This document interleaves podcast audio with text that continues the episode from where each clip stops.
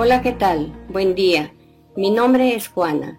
Bienvenido al día 12 de nuestro devocional. El tema de hoy es Desarrolla tu amistad con Dios. Proverbios capítulo 3, versículo 32 dice, Dios no soporta a los malvados, pero es amigo de la gente honrada. Tú puedes estar tan cerca a Dios cuando tú lo decidas.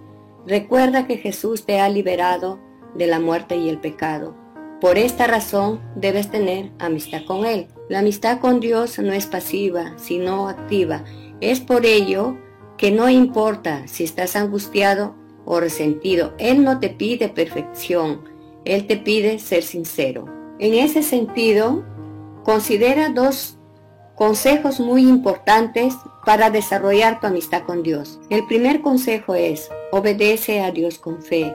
Cada vez que confías en su sabiduría, y haces lo que Él te pide, aunque no lo entiendas, estás afianzando tu amistad con Él. Usualmente no relacionamos la palabra obediencia y amistad, pero obediencia es sinónimo de amor y condición para lograr intimidad con Dios. En la obediencia encontrarás alegría y plenitud.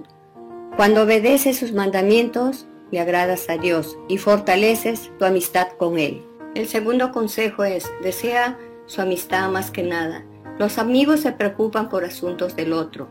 Es decir, a ti te debe importar lo que le importa a Él. Para Dios lo más importante es encontrar a sus hijos perdidos.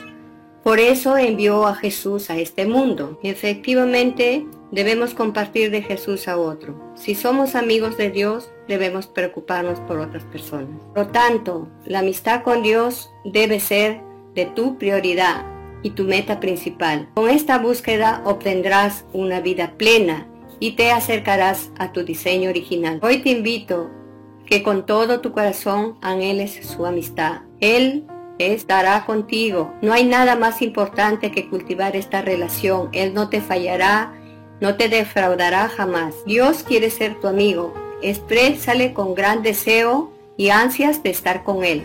Bendiciones.